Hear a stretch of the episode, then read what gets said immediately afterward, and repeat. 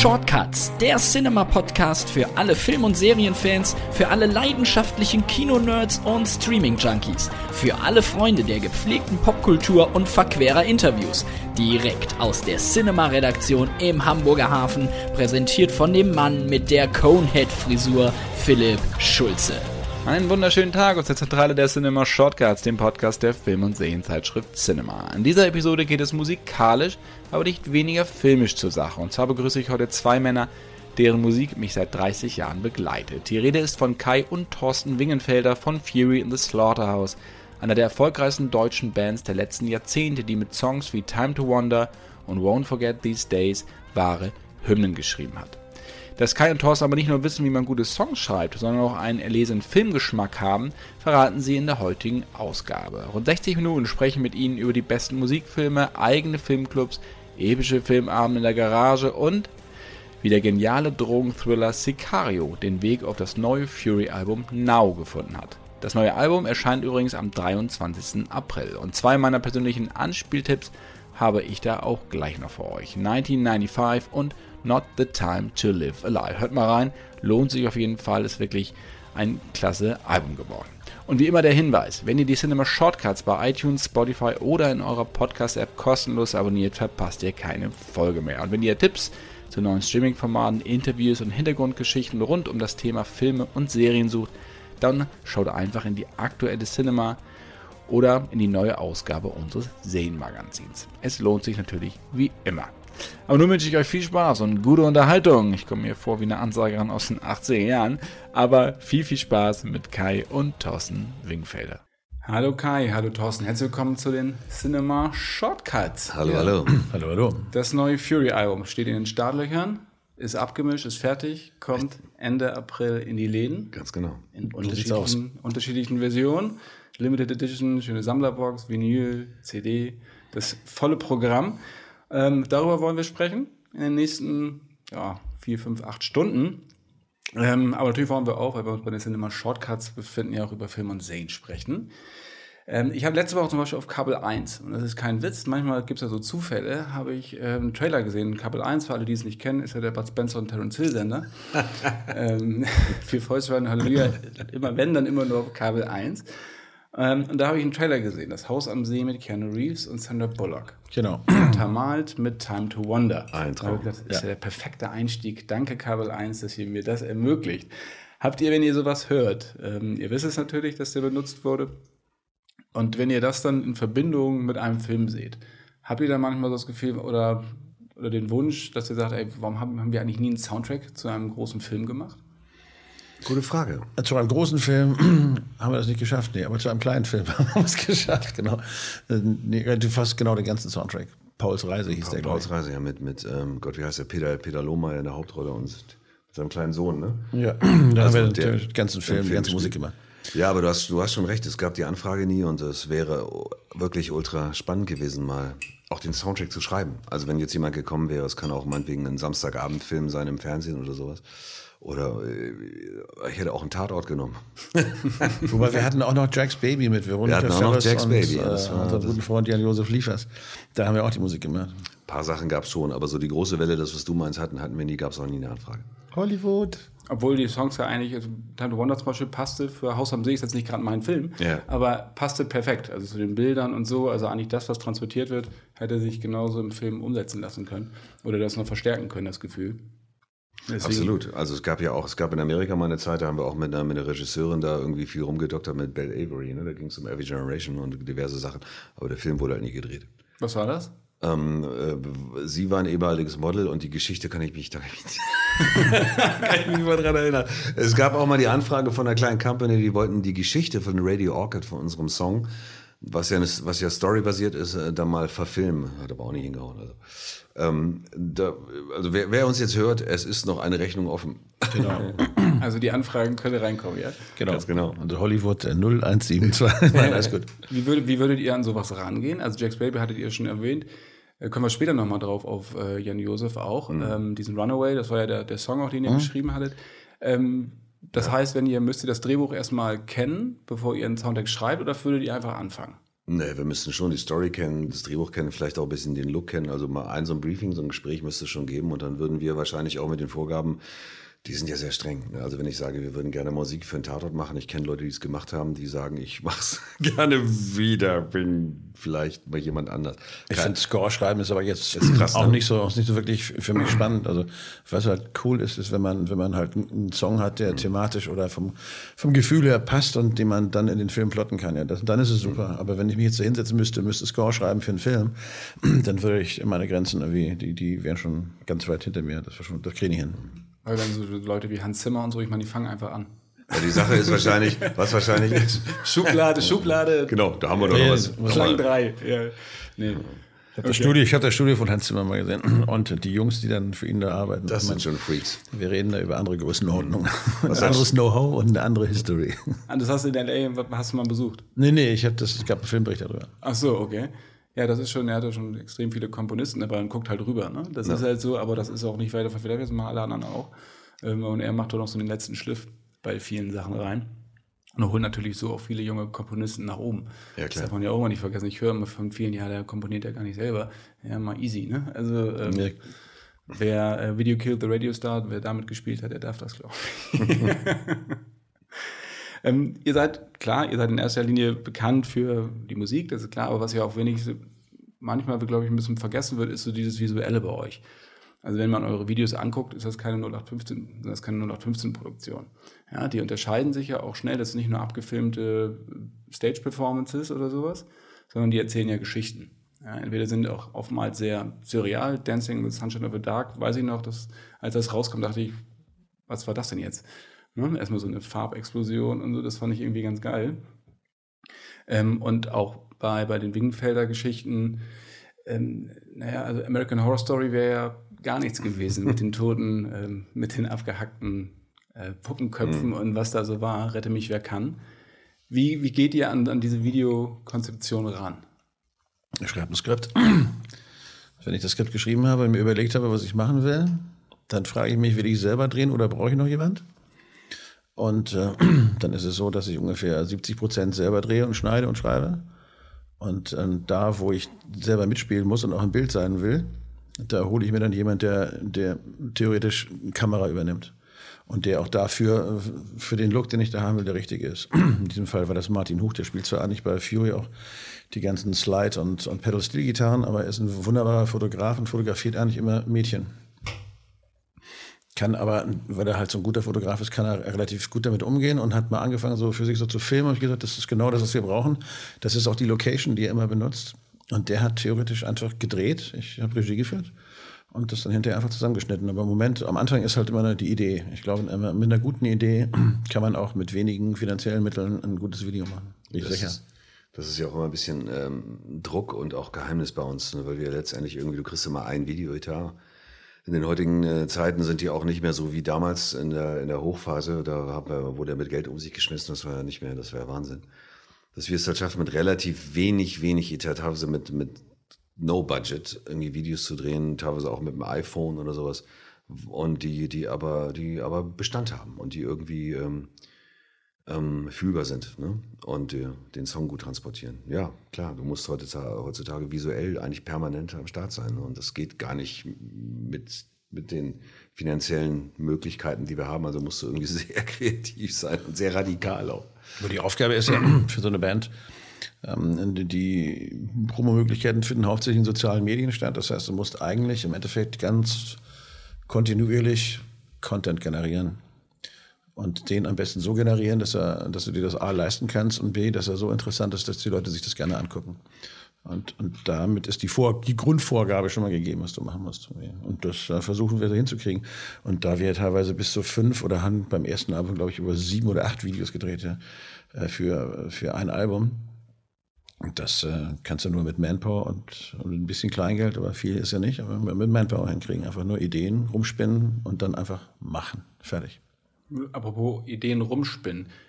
Aber es muss natürlich schon auch zum, zum Song passen. Also es ist nicht Ja, von, von der Rhythmik her oder also auch vom Text selber. Es gibt ja auch viele Videos, die nichts mit dem Song zu tun haben. Also Die, die, haben, die gab es bei uns auch, ja. Ja. Teilweise sogar mit die erfolgreichsten. Gibt einen Song, der allererste Song, glaube ich, den wir rausgebracht haben, war mit Wingenfelder war perfekt und da gab es, wie gesagt, kein Budget und äh, wir hatten dann nur die Idee, dass wir, dass wir quasi äh, uns an einem schönen Ort treffen irgendwo und uns unfassbar be betrinken mit Drinks, die wir mixen, die den Namen haben von Songtiteln vom Album und dann passieren halt komische Sachen. Und äh, die komischen Sachen muss man sich dann angucken. Wir haben es, glaube ich, echt ganz geil performt. Wir haben es ganz gut performt. Und das Ding ist so erfolgreich geworden, weil wir halt das ein bisschen wie Väter der Klamotte haben ablaufen lassen. Unser damaliger Manager hatte noch von seinem Zahnarzt zwei alte, alte Oldtimer besorgt, mit denen kommen wir an, parken da und, und sterben halt den Heldentod. Und Und dann geht's los. Und dann so ein bisschen so Johannes Mario Simmel irgendwie geklaut.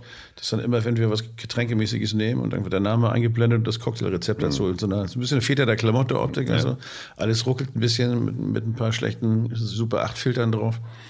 Und der Erfolg war relativ groß. War, am, am Anfang war mein Bruder sogar noch skeptisch, aber seine Kinder haben sich so schlapp gelacht, dass er sagt, dann konnte er nicht mehr anders, weil alle haben sich eigentlich schlapp gelacht über das Video. Und dann ging es relativ schnell über die 200.000er Klickmarke. Und dann haben wir schon gedacht, das ist schon mal ganz gut für so eine kleine Anfängerband. hatte halt nichts mit dem Text zu tun, der eigentlich ein Liebeslied ist. Und kostete, glaube ich, einfach nur unsere Spritkosten. Kommt drauf an, wo ihr wart. Irgendwo, irgendwo am Teich, in Kleve am in Teich. Kleve am Teich. Gefilmt hat unser Manager, aber wir mussten ja performen. Okay, ich dachte, wenn ich jetzt was, ich wenn der Tunis gefahren wird, dann wäre Nee, kosten.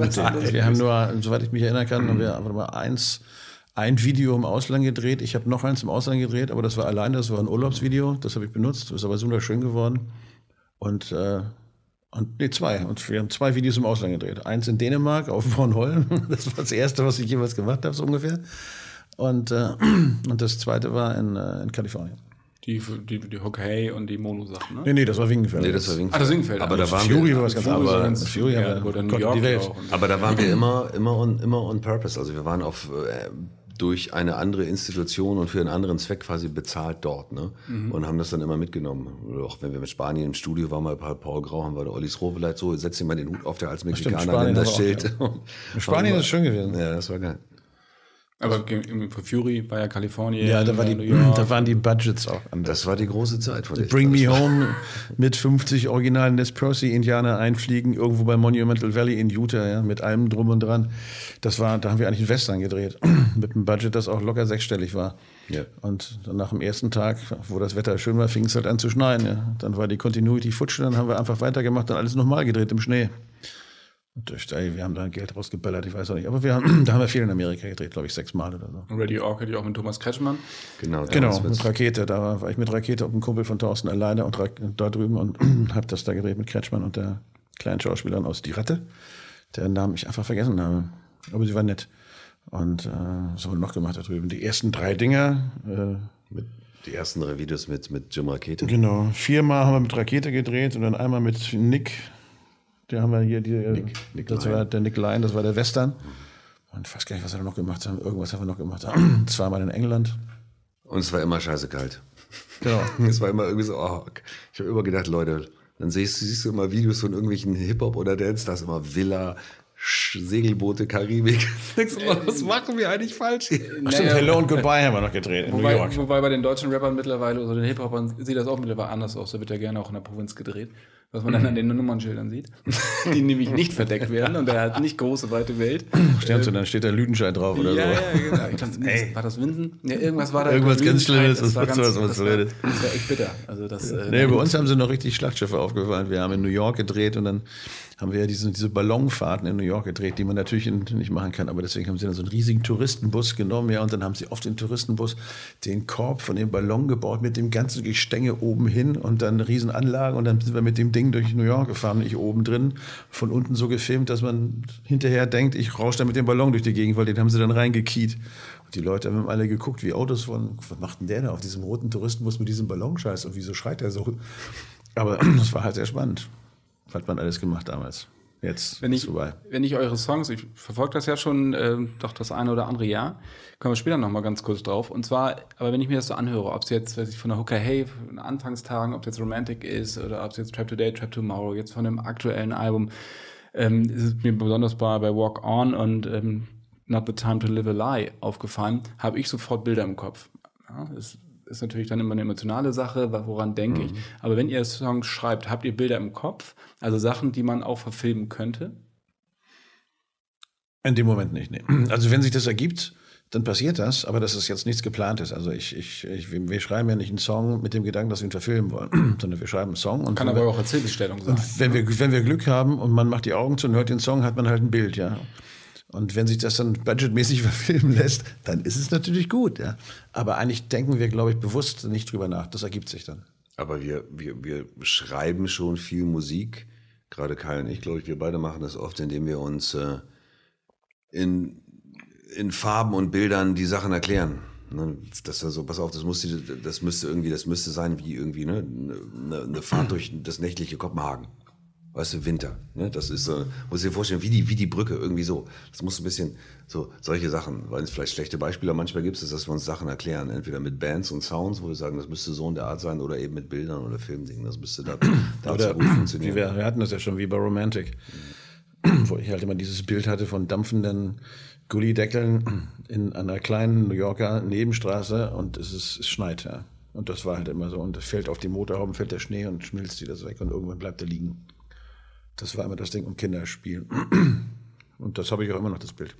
Trap, to, Trap Today, Trap Tomorrow ja genauso. Also diese, diese Ausweglosigkeit, was Beziehungen Das ist so ein bisschen lonely, Alter ja. werden, ja genau. Aber selbst das ne, ist ja fast Ja, schon verfilmbar. Also eins zu eins in einem, in einem Und da habe ich auch immer dieses Bild, was ich aber auch theoretisch textlich umgemacht, also umgebaut habe. Weißt du, von diesem einsamen Bahnhof, wo irgendjemand sitzt und der Zug fährt vorbei und der steht da und der Zug fährt einfach durch, ja. Eigentlich ein super Bild und genau darum geht's ja auch. Wolfsburg. Auf dem Weg nach Berlin. Oh, leid. als, als Hannoveraner kann man das gut sagen. Ne? Ja, einen das- sehr, sehr guten Freund. Nein, wir sind ja Wol- Wolfsburger Botschafter, Entschuldigung. Muss man auch dazu sagen. Aber Rainer, euer Schlagzeuger, hat Ha- Ha- Hannover den Ja, Song gut, das gemacht, ist- richtig? Für, für 96? Oder was für Wolfsburg? Nee, der hat mal einen Song, der hat mal einen Song, doch für Hannover, ja, der Ja, okay, lief der- dann wurde nicht- lang, aber letztendlich ist der große Hannover-Song ja dann letztendlich doch Won't Forget These Days. Und wir hoffen auch, dass er noch Mal wieder gehört wird. wieder gehört In wird. der neuen Saison. Oder auch in der jetzigen, besser. Ähm, du arbeitest, Thorsten, du arbeitest ja neben Musik, bist ja auch sehr erfolgreich als Fotograf am Start. Also du hast ja sehr viel fotografiert, hast Ausstellungen gehabt. Ähm, hast du da manchmal so gedacht, weil du auch, wie gesagt, natürlich in Bildern denkst und genau schaust, dein Auge darauf hast, wenn du solche Leute wie Anton Cobain dir anschaust, die dann Regisseur geworden sind. Mit, ob es jetzt Control, ob es jetzt The American oder Most Wanted Man oder so war. Hast du manchmal gedacht, deine Bilder mal wirklich auch als, als Film zu bringen? Ja, es ist natürlich, äh,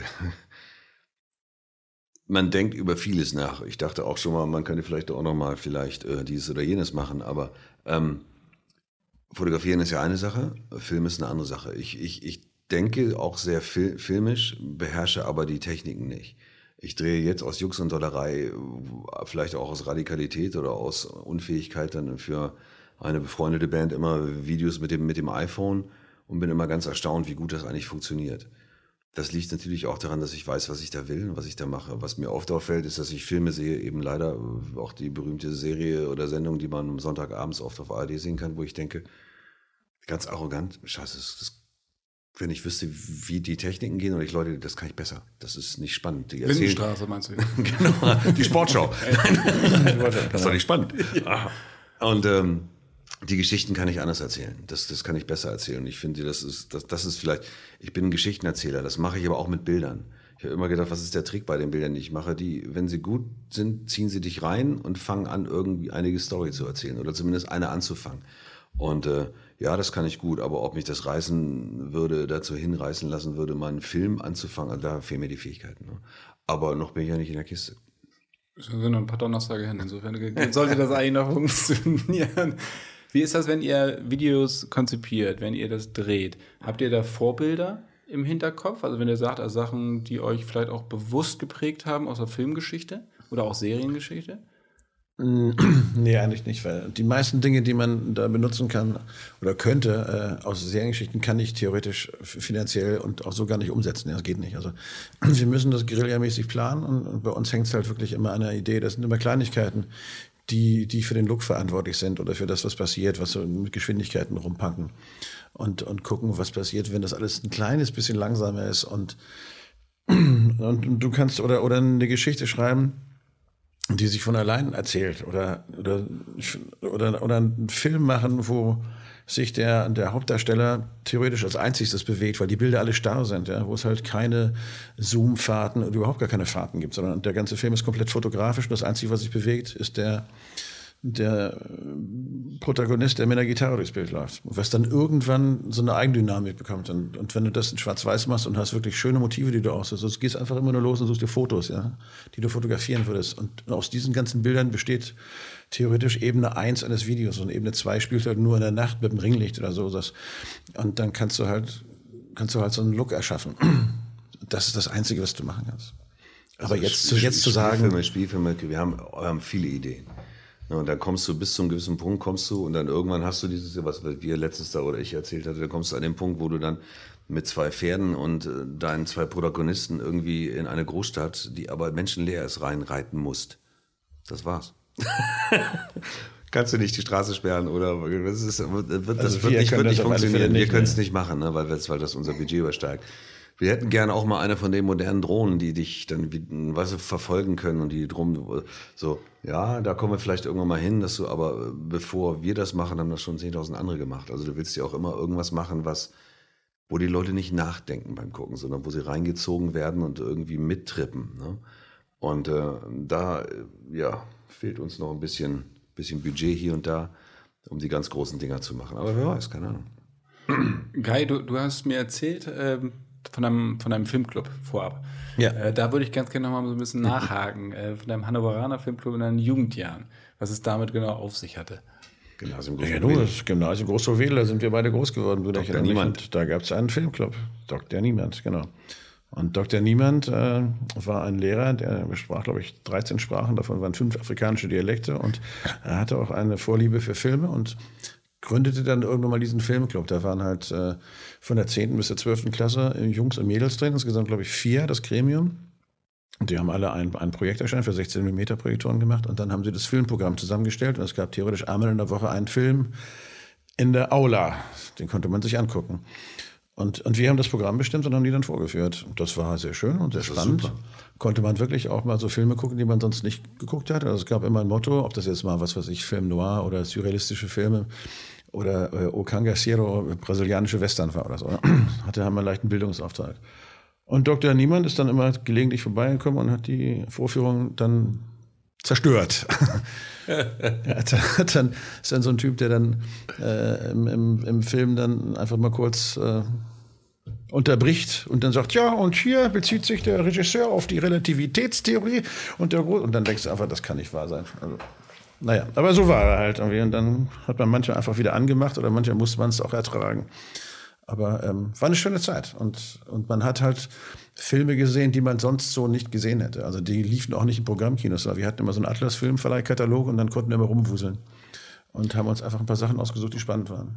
Und manchmal konnte man die mit nach Hause nehmen und dann in der Garage Oh, mit seinen Eltern oder mit seinem Bruder der Pate gucken. Ja, oder ich durfte ja nicht. Ich hatte mich auf versteckt drei Rollen, ja. hat, unten, unten in der Garage hatte, wurde alles aufgebaut und dann Film ab und dann hieß es nur von unserem Vater, ist Thorsten noch da? Ich,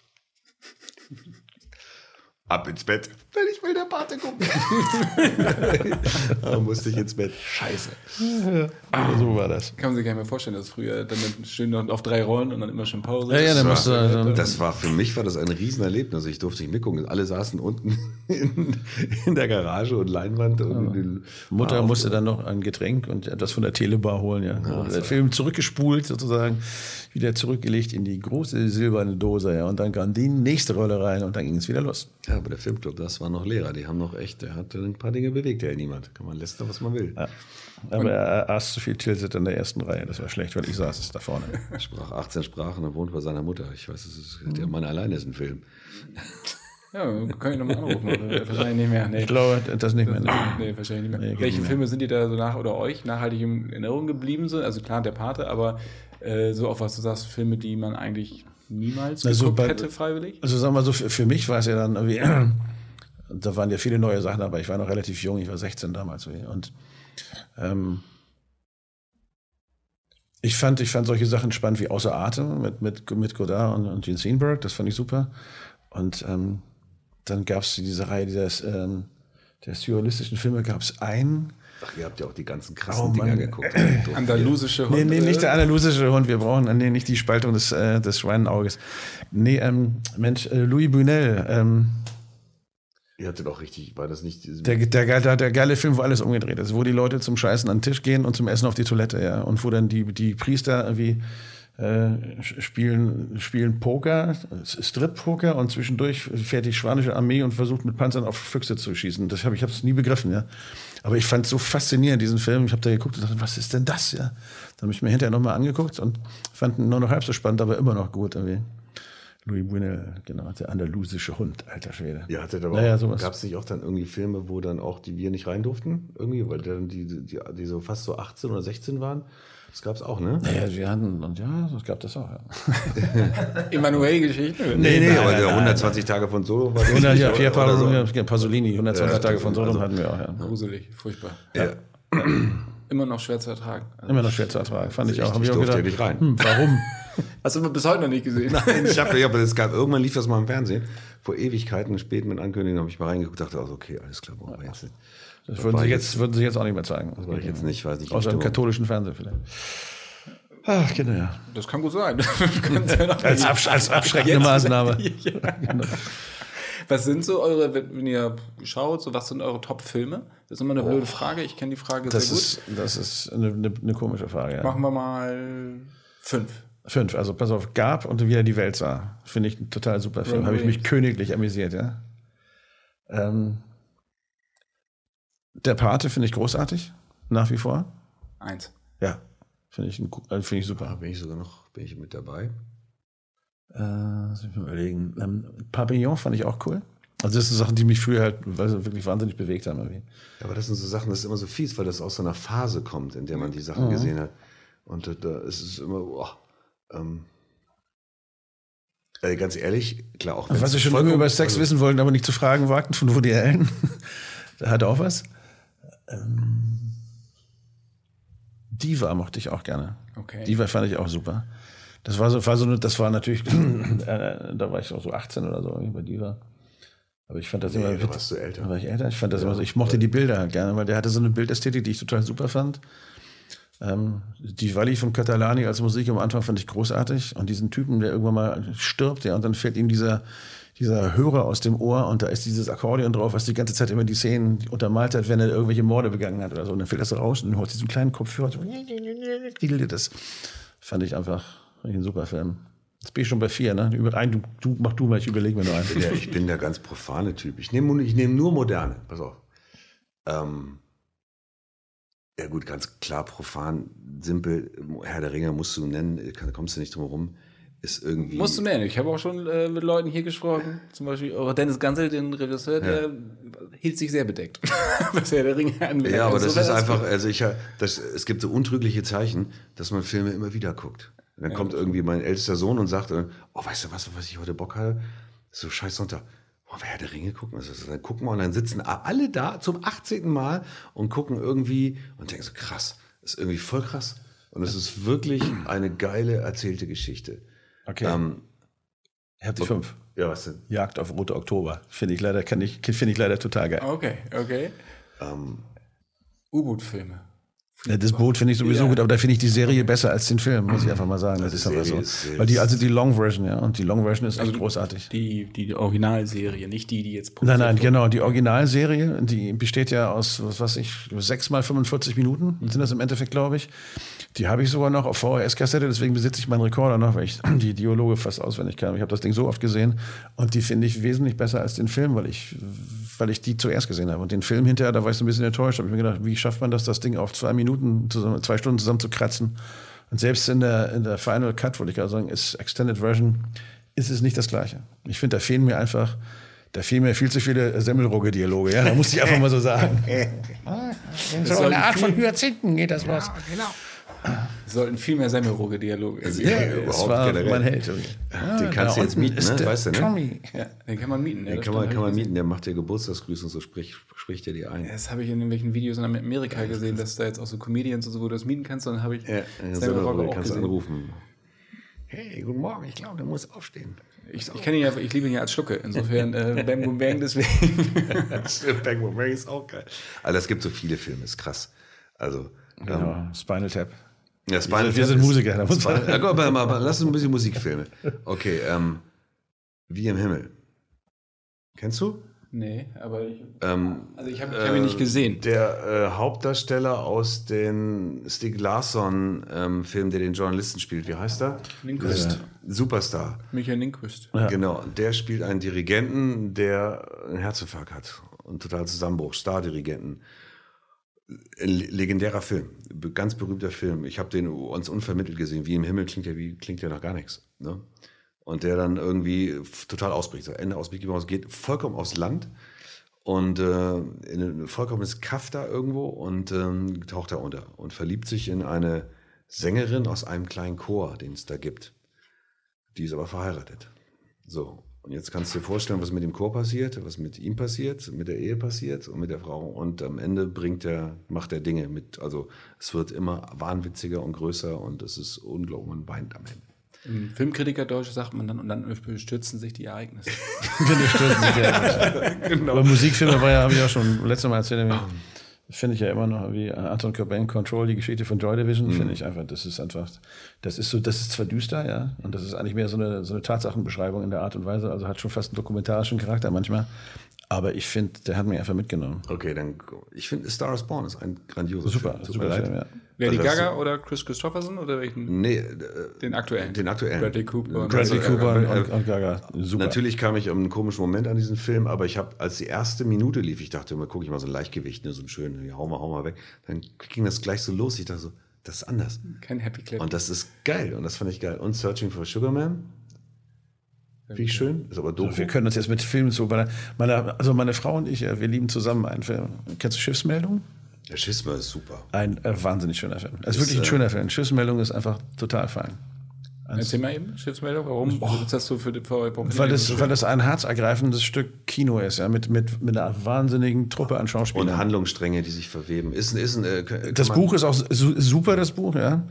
Und ich finde, aber es gibt ja, gibt ja nicht so viele Bücher, wo ich finde, dass die Filme relativ nah ans Buch kommen. Ja, meistens sind die Bücher besser als der Film. Und bei Gab ist es ja so, da finde ich den Film wenigstens genauso gut, wenn nicht besser, ja sogar, weil es einfach gut gelungen ist. Bei Hotel New Hampshire ist es genau andersrum. Da finde ich das leider nicht so gut.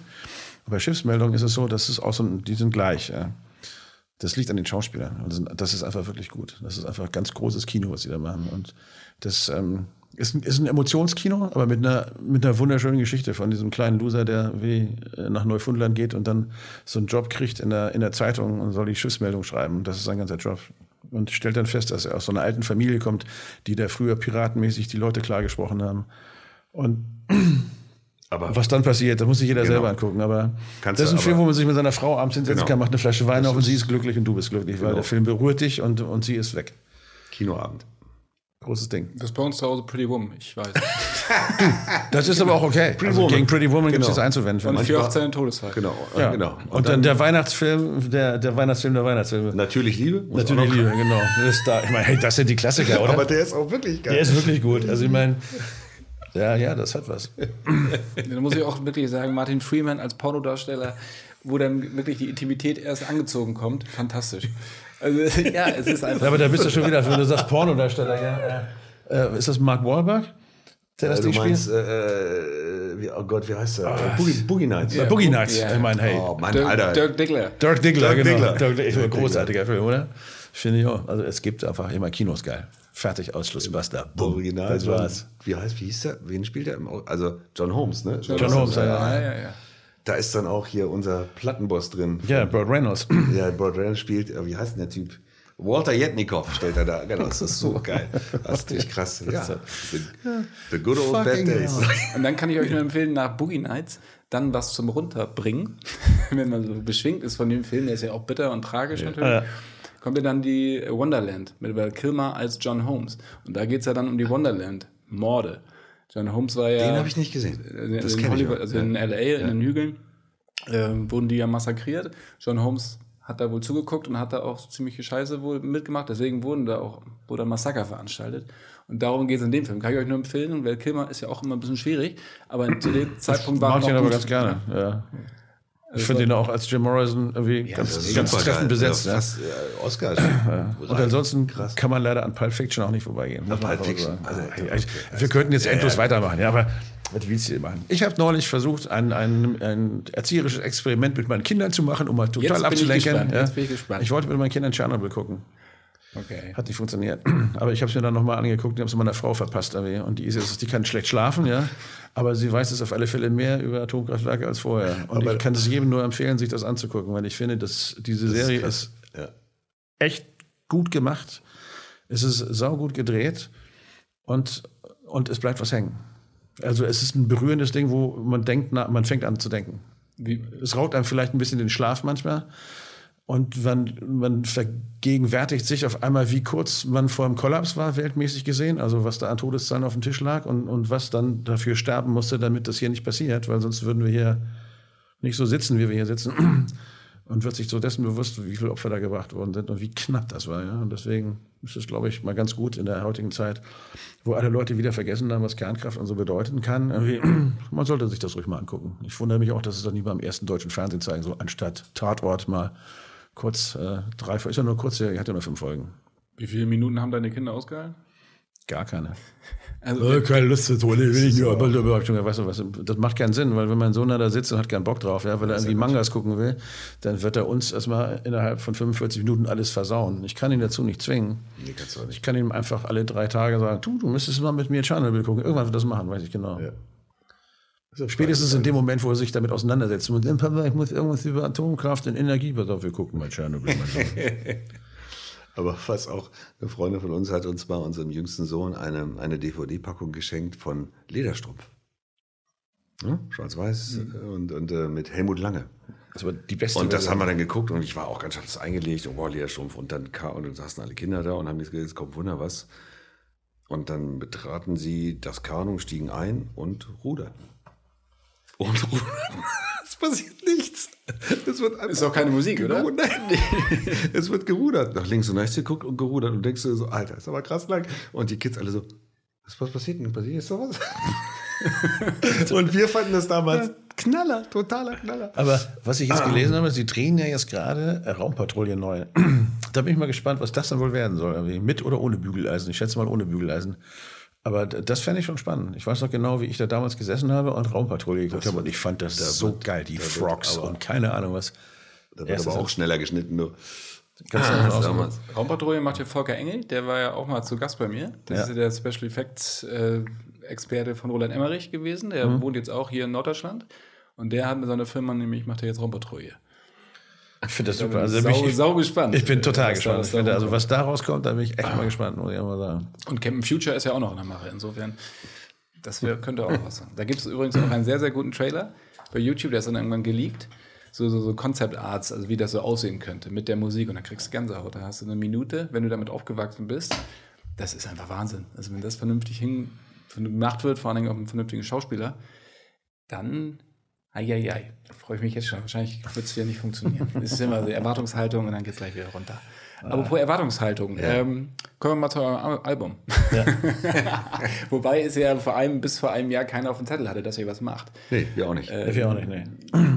So, äh, vom Jahr war das noch gar nicht so. Na, Das war Learning by Burning. Wir haben einen Song quasi auf Anraten unseres Managements mit dem besagten Produzenten Vincent Sorg mal so als Testballon gestartet. Und äh, wir haben es einfach gemacht. Also irgendwie ne, rein und gucken und das war irgendwie geil. Und dann haben wir so, lass uns nochmal noch mal treffen, mal einen zweiten Song.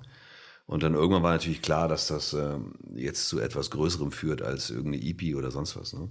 Aber ähm, ganz am Anfang war das einfach so, ja, lass mal schauen. Lass mal, lass mal irgendwie. Muss ja nicht, wenn, wenn ich, wenn ich ist. Und dann nahm das alles eine Eigendynamik an, dass wir jetzt hier sitzen und darüber sprechen. Und äh, so gesehen, es gab also keinen strategischen Masterplan. Ne?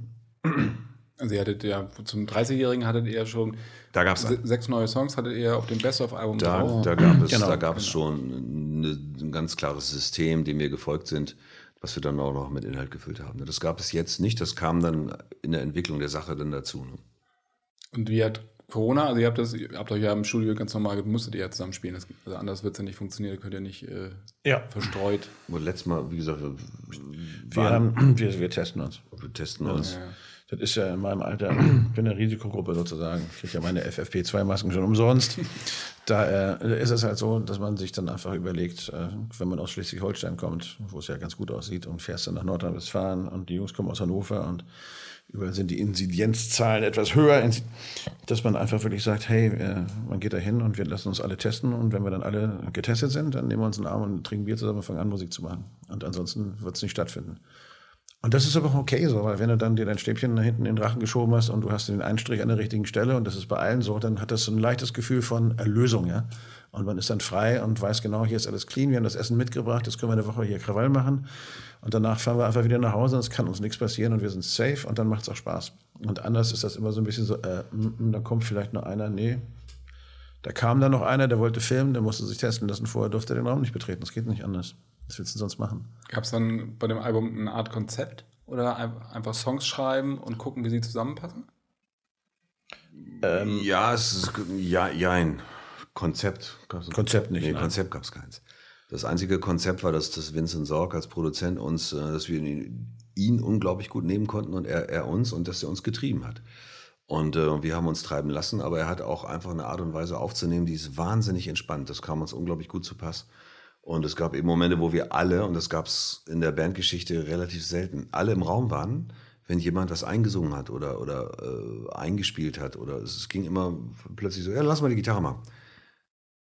Also nicht so, ja, mach mal, oh, probieren hier, alles klar. Und dann hast gespielt und fandest es geil. Und nachher und kam Anruf, oh, ja, kommst du mal runter hier, pass auf, wir müssen nochmal was machen, weil wir einen Akkorde hinten gerne. Alles klar, mach ich nochmal.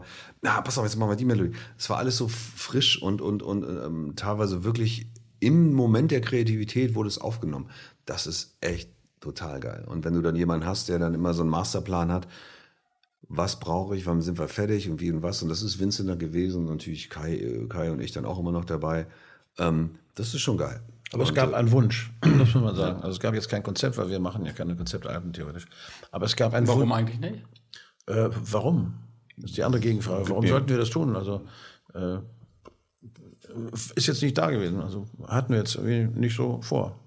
Haben uns nie in den Sinn. Na, ich bin kein Freund von Konzeptalben. Also ich weiß, dass es extrem gute gibt. Ich kann damit in der Regel nichts anfangen, weil ich dann nur es schwierig finde, sich einem Konzept ja, zu unterwerfen. So. Ja, sagen wir so. Das kann spannend sein, aber, aber es hat uns nie interessiert. Wir hatten einen Wunsch und der Wunsch war, weil wir wussten, dass sie das Album in der Corona-Phase veröffentlichen werden. Wir müssen nicht, aber wir, wir wollten, weil wir der Meinung waren, dass ähm, dass gerade in den Zeiten, wo es einfach nichts gibt, ja, man den Leuten vielleicht das geben kann, worüber sie sich freuen. Und dann war der Wunsch, dass das Album zwar schon ein bisschen Tiefgang hat auch, weil wir sind eine Band, die auch gerne schon irgendwie äh, den Mund aufmacht und für irgendetwas steht und das auch klar und deutlich sagen möchte. Dafür gibt es dann solche Sachen wie Sorry oder, oder Replay. Aber auf der anderen Seite gibt es äh, auch ganz viele Momente, wo wir eigentlich uns, ich unterschreibt das immer oder beschreibt das immer so, wo uns gewünscht haben, dass wenn da schon die Jungs und Mädels in Quarantäne sitzen, sie wenigstens äh, wie in der Küche die Anlage aufdrehen können und können ein bisschen zur Musik rumtanzen, auf die sie sich die ganze Zeit gefreut haben. Das heißt, das Album sollte, wenn es geht, auch möglichst einen positiven Charakter haben. Und das ist uns auch gelungen, glaube ich. Haben meine Kinder auf jeden Fall getan. Insofern, äh, bei 1994 äh, war das auf jeden Fall schon mal also gegeben. Das geht ja schon ein ganz gutes Brett. Insofern, das macht auf jeden Fall Spaß. Was habt ihr so, wenn ihr diese zwölf Songs anhört? Äh, was ist ein typischer Fury-Song und was ist eher ein untypischer Fury-Song. Also Now ist der untypischste Fury-Song. Aber das ist auch wieder, also ist aber auch wieder typisch. Das ist, das, weil wir hatten früher, wir hatten früher, hat uns gerade jemand erzählt, der hat auch recht gehabt, wir hatten früher immer so eine Gurke drauf auf dem Album so aus Spaß, weißt du, so French Funk oder irgendein so Blödsinn haben wir immer, oder Money Rules oder was wir immer hatten. Ja, ja. Und das ist dann halt genau, wo Christoph singt. Und ähm, der typischste mit ist, glaube ich, aller Wahrscheinlichkeit Letter to Myself, der jetzt gerade die Single ist. ist. Ihr habt ja schon drei Videos auch gemacht? Vier. Vier, Vier sogar schon gemacht. Ja, also. Ja, okay, drei Lyric haben wir gemacht und, und Beauty ist theoretisch so ein Lyric-Video. Lyric also, also habe ich doch recht. Nein, ihr habt recht. Vier Videos gedreht. Okay. Und ganz kurz über, wenn weil das hier auch gar nicht so das Thema ist, also die, eure Bandgeschichte, hm. würde ich ganz kurz noch erklären, äh, euren Podcast Radio Orchid sollte man sich auf jeden Fall anhören, wenn man mal eure, in eure Historie eintauchen möchte. Absolut. Äh, von den Anfängen bis heute. Ähm, alle Infos da. Ja, die ersten zwölf Folgen handeln von uns und ab da, mhm. da, ab da kommen dann Leute dazu, die wir interviewen. Also genau. dann handelt es halt von, von Matzen oder von Donuts oder Genau, aber was. die ersten zwölf Folgen, das meine ich genau, genau. also von Album zu Album natürlich auch übergreifend äh, mit Parallelen, auch gerade die Amerika-Zeit, super spannend. Gibt es auch als Hörbuch, das habe ich ja auch dann vor einigen Jahren, gab es immer so ein, so ein Hörbuch. Stimmt, auch. da gab es ein Hörbuch, ja. Ja, gibt's auch, genau. Da war du, es alles gibt. der, der Zeit voraus. Das war eigentlich Zeit schon ein. Podcast. Ihr hattet vorhin äh, Stars Born, Lady Gaga gesagt. Ja. Ähm, alle schwärmen ja von Lady Gaga. Gut, die kann halt auch, die kommt vom Singen, Schauspieler jetzt. Wenn ihr Schauspieler seht, die singen, Ja. nehmt ihr das zur Kenntnis, ärgert ihr euch? Äh, also wenn sie es nicht können. Also einfach nur, um diese, diese, diese Prominenz mitzunehmen. Ach, naja, das ist ja, wenn Musiker Schauspielern, Schauspieler, Musik. Ähm, na so, da ist es eigentlich wie überall. Wenn du da Jared Leto nimmst, der ist ein sensationeller Schauspieler mit 30 Seconds to Mars und mit seinem Bruder haben sie eine krasse Band am Start. Ähm, dann gibt es bestimmt auch schlechte Beispiele. Da gibt es wie immer, es gibt gute und schlechte. Also, ob sie die Prominenz mitnehmen, du, pf, ja, sonst ist die Prominenz, es wird dann am Ende nicht viel helfen. Ne? Also, du musst schon einen guten Song abliefern und musst schon irgendwie auch, das, du musst schon Emotionen transportieren. Wenn du es nicht kannst, dann, dann kommt auch keiner. Dann kommen vielleicht ein paar Fans. Wir haben ja mit Jan Josef damals, ähm, Jan Josef Liefers, zusammen Jack's Baby gemacht. Das war so ein bisschen die, Rein, die Ranführung von Jan an, an Band und seine eigene Mucke. Und äh, Jan hat schon eine Qualität und er hat wahnsinnig viel gelernt und hat dann irgendwann auch einen Soundtrack meiner Jugend gemacht mit den ganzen DDR-Songs und Sachen und dann später jetzt seine Radio Doria sehr erfolgreich, seine eigene Band auch. Ähm, wenn er das nicht gekonnt hätte und diese, dieses nicht die Qualitäten auf der Bühne dahin bringt, dann, dann erlahmt sich das Fansein irgendwann, dann kommt da keiner mehr. Wie habt ihr ihn daran geführt? Naja, du brauchte Musik, wollte diese Jack's Baby Genau. Soundtrack machen. Jens Krause, unser damaliger Produzent, war, wir waren alle befreundet da. Und äh, dann hat er uns gefragt, so, ob wir so ein bisschen ihm ein bisschen anschubsen. Ne? Und da waren wir quasi seine Band. Wir waren auch so, der war zuerst mal bei uns, ja, mein Bruder und ich haben mal zusammen gewohnt in der Nähe von Köln und hat sich da mal so ein Gesangscoaching geholt, weil er hat ja nie gesungen vorher, groß. Das habe ich mir auch gegeben und ein Basecap, was ich immer noch nicht wieder habe. Und, und dann, seitdem kennen wir uns auch wirklich relativ gut alle. Und der Song ist ja so eine Mischung aus Oasis, Luca Bloom. Wir haben ja ganz, das ist ja nicht nur ein Song. Also die Also Songs, die Runaway da, meine ich jetzt. ja, ja, die Songs, die dazwischendurch gespielt werden im Film, die sind ja auch alle von uns. Ja, ja. Also ich meine, Runaway, bei denen kann man sich auch bei ihm, bei ihm noch anhören. Ja. So, äh, ich glaube, der kostet sogar der, drei Songs, habe ich gesehen, was? 21 Euro. Fand ich schon ganz gut auf CD. Sammlerwert. Sammlerwert. ähm, äh, es gibt, ja, wie gesagt, ich höre natürlich, verfolge ja auch Schauspieler, die, die singen, ja, und äh, schlage immer die Hände über den Kopf, ob jetzt Scarlett Johansson ist, das ist wirklich ganz gruselig. Ähm, jetzt, mein Freund ähm, William Shatner hat wieder was Schönes gemacht. Ein Blues-Album kann ich euch bedingt empfehlen. ähm, es sind aber von I Put a Spell on You, der, diese Jay Hawkins-Klassiker. Äh, Bitte hört das- euch das an. ja, klar, das einfach ist aber immer- gruselig.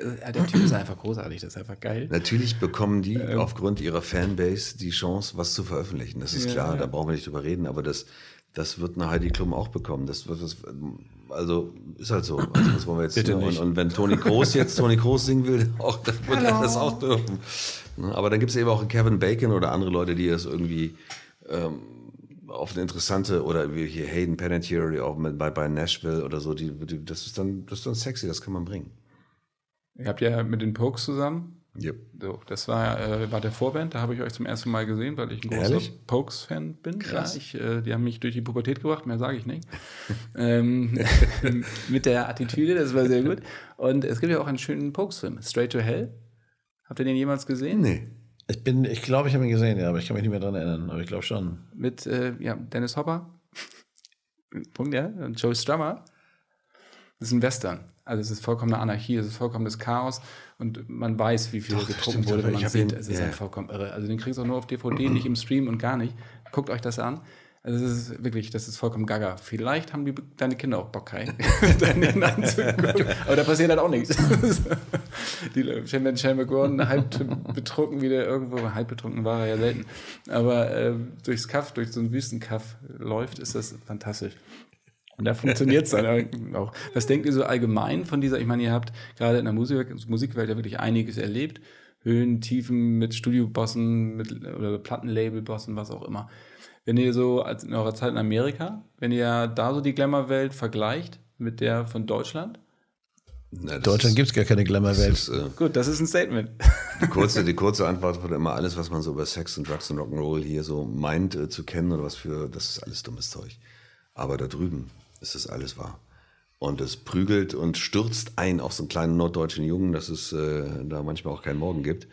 Und es ist auch für mich zumindest da auch nur bedingt was gewesen. Was aber sehr was für mich war, war, wenn du da eine Platte draußen hast und bist vielleicht Radio Nummer eins und hast ein Video draußen, dann bist du da drüben wer. Und zwar genau in der Phase, wo du, wo du erfolgreich bist. Und dann bist du richtig wichtig. Jetzt in der Corona-Pandemie haben wir manchmal das Gefühl, dass wir Künstler irgendwie auf die, wir sind echt einfach verzichtbar. Ne? Es gibt ja alles verfügbar und da brauchen wir jetzt nichts. Ähm, und da drüben bist du, das gehört zur Kultur. Du bist wirklich ähm, in dem Sinne ein leuchtender Stern, ein Star und die Leute brauchen das und die hofieren dich, die finden das total geil und geben dir das Gefühl von Rock'n'Roll-Wertigkeit. Du bist, das ist so, das ist ganz geil. Also dieses Gefühl, eine Rockband zu sein in Amerika ist einfach anders wie eine Rockband in Deutschland, wo dich hier in jeder Straßenecke, nachdem die Barclaycard ausverkauft ist, jemand fragt, und wovon leben Sie? Machen Sie beruflich? Wobei 1986 eine Rockband in Hannover zu sein, war auch geil. Das muss man einfach mal sagen. Warum? Weil es einfach so ein Gefühl war. Da war man so eine Gang, ja. Und wenn Fury dann irgendwie, oder 90 war noch besser, da hatten wir schon unseren Erfolg in Hannover. Wenn Fury dann über die Straße ging, dann guckten sich die Leute auch mal so um und dann, wir waren so ein wilder Haufen. Das war Tuschel, einfach, Tuschel. ja, es war, es hat Spaß gemacht. Es war wirklich guck mal, schön. guck mal, die Scorpions. Es war so eine, genau. Ist auch ganz schön gewachsen, der Sänger. Genau. Ähm, nee, es war, es war ein Lebensgefühl, was großartig war. Und in Hannover war es anders als in anderen Städten. Und es war einfach schön. Hatte Ja, was. Kommt ja jede Menge, kam ja daher zu der Zeit. Also ob es jetzt äh, Musti dann ja später Hannover war eine krasse Harry Hoax und was weiß ich was. Also eine, unfassbar krasse, Pearls, ja. genau, krasse Zeit damals. Und alles szeneübergreifend. Ne? Dann, wie gesagt, Olaf Hein als Fotograf, der angefangen hat, jetzt Weltstar. Dann äh, Martin Weiß, Torben Ferkau, die haben ihre ersten kleinen Filme gemacht. Martin Weiß dann äh, Hollywood-Regisseur und Torben Ferkau erste Liebefilm. Und das kannst du so, da gibt es noch ein paar Namen. Ne? Und die ganze Metal-Szene. Und alle haben sich alles angeguckt. Also es war nichts getrennt, also nicht irgendwie äh, durch Abgrenzung. Ne? Ähm, Struktur, sondern äh, du warst neben Specs, dem Rapper Musti, alle gucken sich dann die Furies an, Olaf Hein hat die fotografiert, da stand Tommy Newton von Victory und von den Scorpions, die waren wahrscheinlich wieder auf Japan-Tour. Aber, ähm, und überall war irgendwas Geiles zu sehen und du hast dir das alles angehört und jeder hat mit jedem irgendwas gemacht und das war schon sehr sexy. Das ist leider dann irgendwann alles so zerbrochen in so eigene Szenen. Die sind dann wieder zerbrochen in New Dark äh, Satanistic Metal und we- weißt du so. Und äh, ja, das war eine heilige, das war so drei, vier Jahre, ne? Dann war das Thema durch. Aber die waren gut. Thorsten, du hast gerade gesagt, dass Künstler, dass du das Gefühl hast, Künstler sind dann nichts mehr wert derzeit durch diese, diese Geschichte, weil ja alles auch verfügbar ist. Ich interpretiere das jetzt mal, was du sagst. Also im Stream, du kannst es anhören, eigentlich live musst du es gar nicht mehr sehen. Also ich sehe so ein bisschen die Parallelen bei uns auch im Kino, weil du kannst ja alles sehen auf Netflix, Amazon Prime, was ja auch schön ist, diese Vielfalt zu haben. Aber die Gefahr ist natürlich, dass das Erlebnis dann irgendwann vergessen wird. Habt ihr das Gefühl auch oder die Angst? Nee, die Angst habe ich jetzt nicht. Das Gefühl kann ich nicht einschätzen. Also ich gehe ja gerne ins Kino, ich gehe immer noch gerne ins Kino, weil es einfach eine ganz andere Hausnummer ist, als äh, zu Hause vom Fernseher zu sitzen. Ja. Allein schon ganz eine andere Wertigkeit, da du gehst irgendwo hin, du legst irgendwie einen Schein auf den Tisch und dann setzt du dich oben rein. Ähm, je nachdem, in welchem Kino du bist, bestellst du dir das eine oder das andere oder nimmst es mit und dann sitzt du da und guckst einen Film. Ja, ich liebe es auch im Kino Werbung zu gucken. Ich mag Kino als Gesamtergebnis. Ja, ist einfach super. Und dann kommt ein Vorfilm und dann kommt der Film in 5.1, 7.1, 9.1 oder was weiß ich was. Und wenn der gut ist, nimmt er dich mit. Und das ist großartig. Das bleibt einfach auch für mich großartig. Ähm, man muss halt nur seine Kinder mit ins Kino nehmen, das ist für alles. Und meine Kids gehen gerne ins Kino. Also ich war mit meinem Kleinen war wie, weil ich meine, okay, ich wohne auf dem Land, ja, in Schleswig ins Kino, das machen wir zwar auch, aber das ist dann nicht so berauschend, wie wenn wir in, in Hannover mal in so ein großes Im Kino gehen. Astor oder ins Astor, wenn du da gehst, mit, mit Bedienung und Kram. ist so super. So, oh, krass, ne? Und, äh, Kannst du dir nämlich dann eine Flasche Wein mitnehmen und dann setzt du dich da rein und die Jungs und die Mädels, ich war da mit Thorsten und ich und mit unseren beiden Sohnemännern waren wir mal schön im, Astor im Kino in Hannover und die haben gestaunt, was da alles so geht. irgendwie.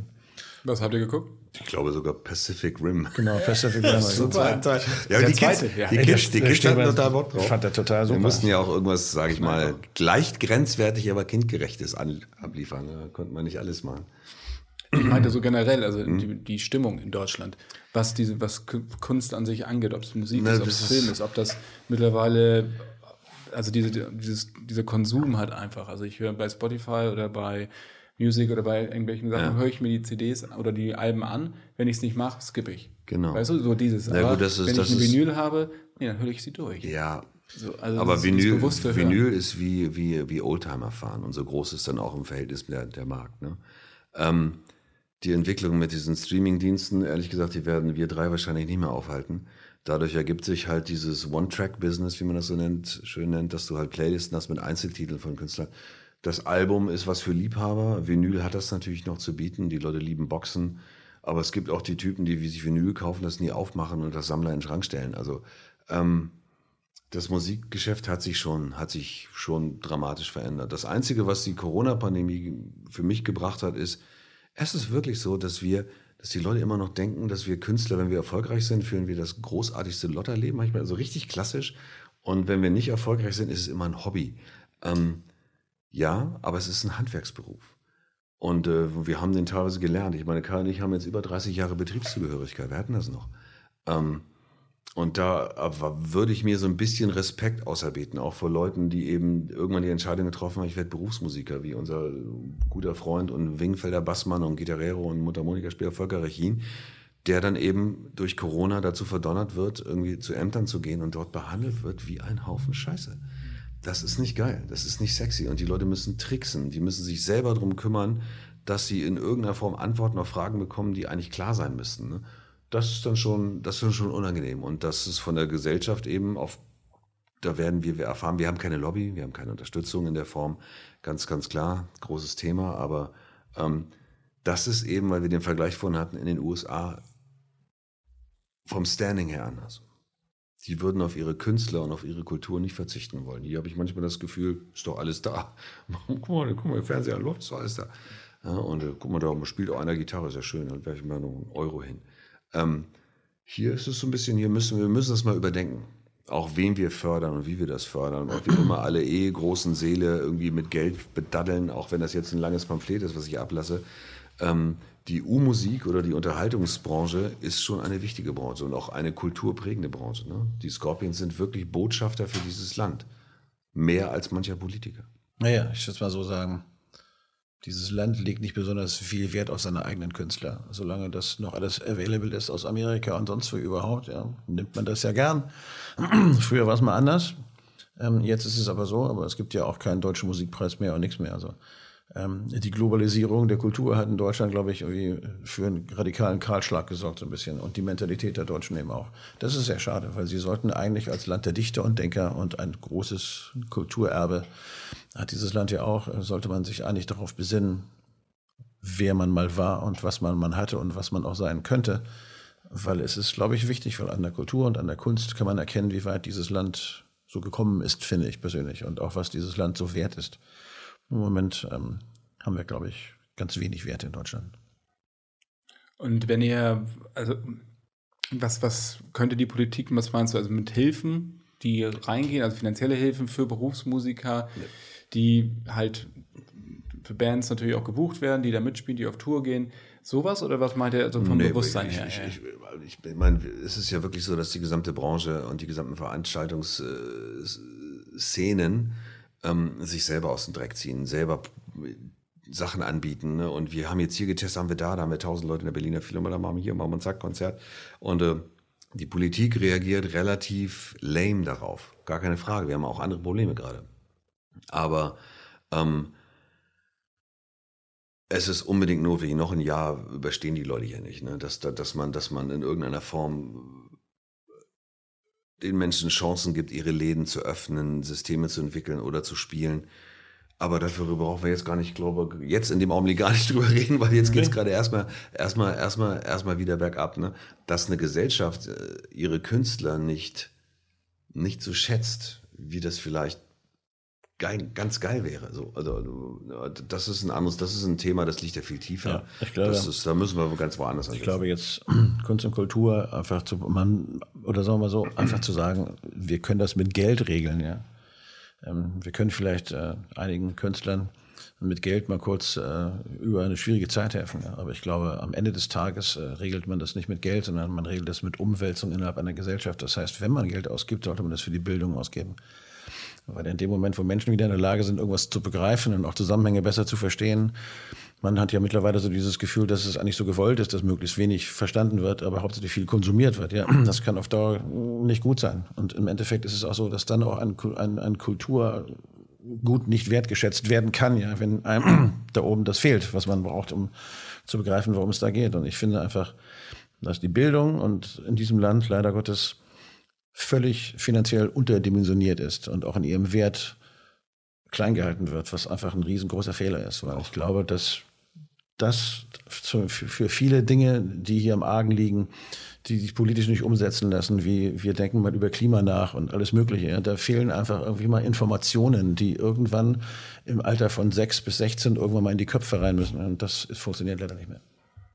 Ich merke das halt nur in der Kinobranche natürlich, weil ich da mehr unterwegs bin, dass was erstmal die Hilfen angeht, was die versprochenen Hilfen angeht und dass es auch offensichtlich, wie du ja auch sagst, Thorsten, vollkommen egal zu sein scheint, was denn Unterhaltung eigentlich bewirkt. Ja, und wie wichtig Unterhaltung und Eskapismus für die Leute ist, damit das Land funktioniert. Also es ist ja nur, weil Pacific Rim 2 mhm. jetzt als Beispiel heißt es, gut, der Film kann man sagen, was man will, ist vielleicht einfach nur ist ja, Unterhaltung, ist, ist Blockbuster Quatsch, ja, aber Pop, Pop, Pop, nee, die Leute wissen schon ganz genau. genau. was Unterhaltung wert ist, ja, weil sie praktizieren das Brot- und Spiele-Prinzip ja die ganze Zeit schon. Also ohne Unterhaltung könnten sie es ja nicht machen, ja. Die Frage ist nur, ob die Unterhaltung in diesem Sinne, die wir jetzt momentan haben, ja, ob das die Unterhaltung ist, die im Endeffekt dazu beiträgt, dass das ganze System noch irgendwie erhalten bleibt oder dass man vielleicht irgendwas, was dringend verändert werden müsste, auch mal verändern kann, ja. Es nützt ja nichts, Leute blöd zu halten, ganz dumpf gesagt, ja, mhm. mit Unterhaltung. Aber das ist ja das, was hier passiert. Hm, ich meine einfach, wenn du sagst, zwei Stunden gehe ich ins Kino und gucke mir nämlich das an, das heißt, ich gehe bewusst raus, ich treffe mich mit Leuten, das ist ja genau. auch ein sozialer Raum. Ich erlebe mit Leuten zusammen etwas, egal was ich da gerade erlebe. Ist. Und ich, auch wenn ich zu Mario Barth gehe, erlebe ich etwas mit anderen Leuten, ja, habe also soziale Kontakte. Ja. Jetzt in dieser Pandemie scheint es ja fast auch zu sein, dass man sozial inkompetent wird weil du ja mit keinem mehr sprichst. Also ja. du redest ja nur mit, mit deiner Familie, mit deinem, mit deinem, mit deinem ein, zwei Freunden vielleicht noch. Und sonst passiert ja nichts. Das lässt sich ja nicht vermeiden. Natürlich ja. ist, man auch ganz froh, dass es solche Sachen wie Netflix momentan gibt, ja, weil sonst weiß ich nicht, was in, in hintergeschlossenen Türen in deutschen Wohnungen mittlerweile passieren würde. Da geht leider einiges ab.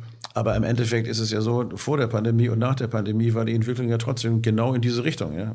Als wäre keine Pandemie da gewesen. Man sitzt halt zu Hause und guckt sich irgendwas an. Man geht halt nicht mehr hinfort, ja, oder weniger. Und, und die Dinge, die, sich, die man sich anschaut, äh, da sind die bei Netflix noch die besten, ja. Ich kann mir auch auf RTL irgendwie nackte Frauen und nackte Männer auf nackten Inseln angucken, die den ganzen Tag nur Blödsinn reden, ja. Und haben irgendwie 1,7 Millionen Zuschauer. Da frage ich mich auch, welches Hirn guckt sich sowas an und warum, ja, weil es da ist. Wenn ihr streamt, also wenn ihr auf Netflix unterwegs seid, mhm. was ist da so, worauf steht ihr sofort? Also was guckt ihr euch an?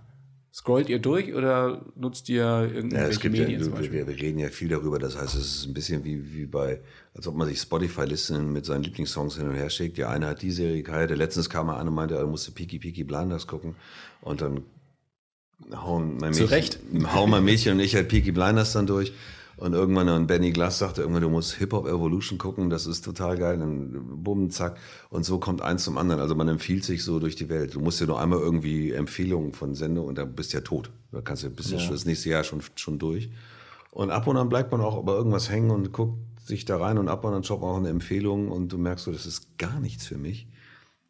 Komme ich überhaupt Aber, nicht zu Potte, ne? Also, na klar, es gibt da bestimmt noch tausende von Dingen, von denen ich nicht weiß, dass die gut sind oder mir Leute empfohlen haben, dass ich die gucken soll. Und ich lese mir die Beschreibung durch und denke mir, das interessiert mich gerade gar nicht. Ja. Ähm, aber meistens gucke ich immer so, was so gerade passen könnte und dann gucke ich mir einen Trailer an und denke mir, nein. oder ich gucke mir einen an und denke, oh, Fallet, das sieht aber ganz gut aus, das guckst du dir mal an. Ja. Und amüsiere mich dann königlich. Ja. Insofern... Ähm, verlasse ich mich ja nicht immer so auf mein Grundgefühl, in was für eine Stimmung ich gerade bin, was ich gerne neu anfangen möchte. Also ihr verfallt nicht in Entertainment-Stress? Eine, eine, Watchliste zusammenstellen sagen, oh, ehrlich 35 gesagt, Sachen drauf. Ehrlich gesagt, das, das klingt jetzt vermessen, aber die, die, die Zeit Die Zeit haben wir, glaube ich, gar nicht. Also, also ich habe schon so ein, so ein paar Filme, die ich noch sehen möchte, ja. Und dann gucke ich mir die immer wieder an, dann habe ich schon ein paar, habe ich davon so weggerömert irgendwie. Und dann habe ich aber gerade mal trotz alledem ich mir die ausgesucht habe, überhaupt gar keinen Bock mehr das anzugucken. Ja, weil ich glaube, das, dann denke ich mir, ach, das ist doch nicht gut. Ich habe es aber vergessen zu löschen. Hm. Aber im Moment ist er so. Was war das ja. letzte? Was ich gelöscht habe? Ja, ja was du gesehen hast, was scheiße war? Weiß ich gar nicht mehr, ich habe keine Ahnung. Schon vergessen, also ja, schon vergessen. Ja, das war irgendwie, ich weiß es nicht genau. Habt ihr so, habt ihr so Guilty Pleasures, wo ihr sagt, allgemein Filme sehen, ich weiß, dass es scheiße ist, ich weiß, ich bin ein Idiot, aber ich finde es fantastisch. Es gibt so Momente, ja, also äh, neulich hatte ich so Ding, ich habe mal früher, als ich klein war, das Königsadmiral gesehen, mit Gregory Peck als Hornblower, ja. Und dann gibt es auf Netflix so eine Serie, die hieß irgendwie Hornblower, ja. Und ich weiß genau, dass die totale Grütze war, ja, aber ich habe sie trotzdem geguckt. Und zwar bis zum Ende, ja. Allein, weil ich immer diese Schiffe immer so lustig fand und ich fand das immer irgendwie cool und wollte jetzt irgendwie wissen, wie es weitergeht. Irgendwie. Aber das ist wahrlich irgendwie, im Grunde genommen, hätte ich mir auch fünf Folgen Bonanza nochmal angucken können, ja. Aber ich weiß ja nicht, habe ich gemacht. Habe es einfach geguckt. Hast du was, Thorsten? Im Augenblick nicht, nee, kann ich dir nicht. Also, also es gibt halt. Dumm und immer. Nee, sowas, sowas, sowas Kannst du nicht lachen? Das ist so, weiß, weiß ich auch nicht. Ähm, es gibt manchmal so Filme, die sind so drüber, wie diese Kingsman-Geschichten zum Beispiel, wo du dann, also das, aber so, du, da, da frag nicht nach dem Sinn, weißt du, einfach gucken, machen. Und das ist so, und sowas liebe ich halt. Das ist aber, das ist aber, ich- das ist aber wie, ganz geil. Das ist aber wie Pacific Rim. Eigentlich, wie wäre es denn das? Sowas, letztens lief das im Fernsehen, da war ich im Hotel, da waren wir bei den Proben abends richtig noch mit Werbung irgendwie auf irgendeinem Privatsender und bin ich hängen geblieben. Und ich kannte, hab, hab mir, dachte, geil, gleich kommt das Duty nochmal, hu, bumm, zack, bam, bam, bam. Und das ist dann äh, stumpfes Trumpf. Ne? Deswegen musste ich mir auch die Brille kaufen. Das ist, die Kingsman-Brille. Ich Ja, eindeutig. Jetzt, ja, ja, ja, ja, eindeutig, ganz klar. und äh, Verdeckt das ganze Gesicht. Aber ich bin nicht Colin Firth, leider. das macht dann, das macht dann schon Bock. Aber, aber ansonsten alles gut. Achtet ihr, wenn ihr Filme sehen, guckt auf Musik? Es fällt manchmal auf, wenn keine Musik da ist. Letztens so, gab es eine Serie, da gab es ganz am Anfang, da änderte sich irgendwann der Tonus der Serie und die Ha- Haltung und dann kam die Musik dazu und da war ein, keine Musik in diesem gesamten Anfangsteil. Das ist so krass. ist wirklich, Ich bemühe mich, das nicht zu tun. Weil wenn ich anfange, das ist genau wie Musik, ja, wenn ich anfange, etwas zu analysieren, dann ist schon der Genuss des Guckens weg, ja. Und dann hat es mich auch nicht so erwischt. Wie. Aber so, aber im Nachhinein tue ich sowas, wie zum Beispiel, das merkt man auch auf dem, auf dem Wingenfiller-Album, wollte ich gerade sagen, auf dem Fury-Album, weil wenn man nämlich äh, äh, Sorry hört, ja, dann hört man am Anfang Sicario. Das ist halt so. Das fand ich damals, als ich Sicario gesehen habe, fand ich das so faszinierend, ja. Wenn er dann äh, diese, diese, diese Aufnahmen von äh, Juat, wie heißt das nochmal? Ich fand, äh, Juarez. Das war egal. Ähm, Tijuana, Juarez. diese Generation. Ähm, das, ist, das ist der Hammer, ja. Fand ich total super. Und deswegen wollte ich das auch, weil das so düster war, ja. Also, da war dieses Szenario klar. Und fand ich aber großartig. Sicario 1 fand ich wirklich einen total spannenden, gut gemachten Film. Und äh, die habe ich dann verbraten im Nachhinein. Hab ich, der ist da so hängen geblieben. Dieser, nur, es geht nur um den Sound. Ja, da war jetzt nicht ein toller Abschlusssong oder bla bla bla. Es ging nur dieser Sound. Und den musste ich ja ähm, dann, äh, das war so. Habt ihr, habt ihr so einen Score oder einen Soundtrack, der euch wirklich also nahe geht, den ihr auch im Schrank stehen habt, wo ihr sagt, hey, da ist wirklich, passt alles zusammen? Ja, der mit dem Wolf tanzt. John Barry, Barry, so Barry. Das ist leider Gottes ein grandioser Soundtrack. Den habe ich mir echt gekauft. Auch nach wie vor, wenn du den einlegst. Den finde ich immer noch cool. Ja. Und da gibt es so ein bisschen Philip Glass, habe ich glaube ich auch noch im Schrank irgendwo. Fand ich auch super. Und dann habe ich, ähm, Paris, Texas, mochte ich gerne. Klar, weil ich Gitarrenspieler bin. War damals so das erste Mal, dass es so hoffähig wurde, weißt du, so Mhm. Stadtguard-Stimmung, Dobro. ich meine, Hatari fand ich auch wirklich ganz großartig. War eine, ich muss, hätte ich vorhin sagen können, war einer meiner Lieblingsfilme, als ich klein war. So, der, der, Mama Tambo. Und der Mann, der diese ganze Musik geschrieben hat, Rosa Rote Panther und alles. Und das Ding, das Henry einfach- Mancini. Ja, Ja. das ist einfach großartig. Und ich habe so ein, so, ein, so ein Gesamtwerk von Henry Mancini, das habe ich mir auch geholt. ey. Weil da einfach, ey, da sind so Melodien drin, also kompositionstechnisch gesehen, die sind, das ist einfach Legende, was der gemacht hat. Großartig. Aber trotzdem ist der mit dem Wolftanz schon fett. Das hörst du immer raus. Also es gibt abends immer auf Deutschlandfunk, dass manchmal, wenn wir so Essenszeit haben, ist das genau das, dann gibt es immer so Filmmusiken. Und dann sitzt du da und dann kommt die Musik und du weißt genau, so, das ist es. und und ey, John Barry hörst du immer raus. Und das ist schon cool. Gut, der Film ist nicht so meins, aber von der Musik her muss ich sagen, dann gucken wir lieber Avatar. Nee, meine das Frau, findet, Geschichte. meine Frau findet ihn eigentlich geil, aber die Szene, wenn der Wolf dann stirbt, deswegen guckt sie den nicht mehr. Das ist leider, das, so ist sie halt. Ja, Wir sind Alright. am Ende. genau, da wartet unten einer auf uns. Da wartet einer auf euch unten. Vielen, vielen Dank, dass ihr Zeit genommen habt. Ich wünsche euch erstmal viel Erfolg mit der neuen Scheibe. Vielen Dank. Dankeschön. Ähm, wer die. Tourdaten von euch haben möchte, fury.de, einfach rauf. Da gibt's das. Da habt ihr dieses Jahr angekündigt und die Sachen, die eigentlich dieses Jahr laufen sollten, die großen ähm, Stadiongeschichten sind alle nächstes Jahr.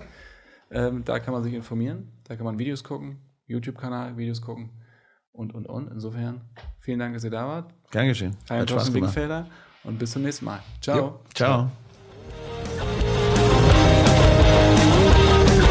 Go.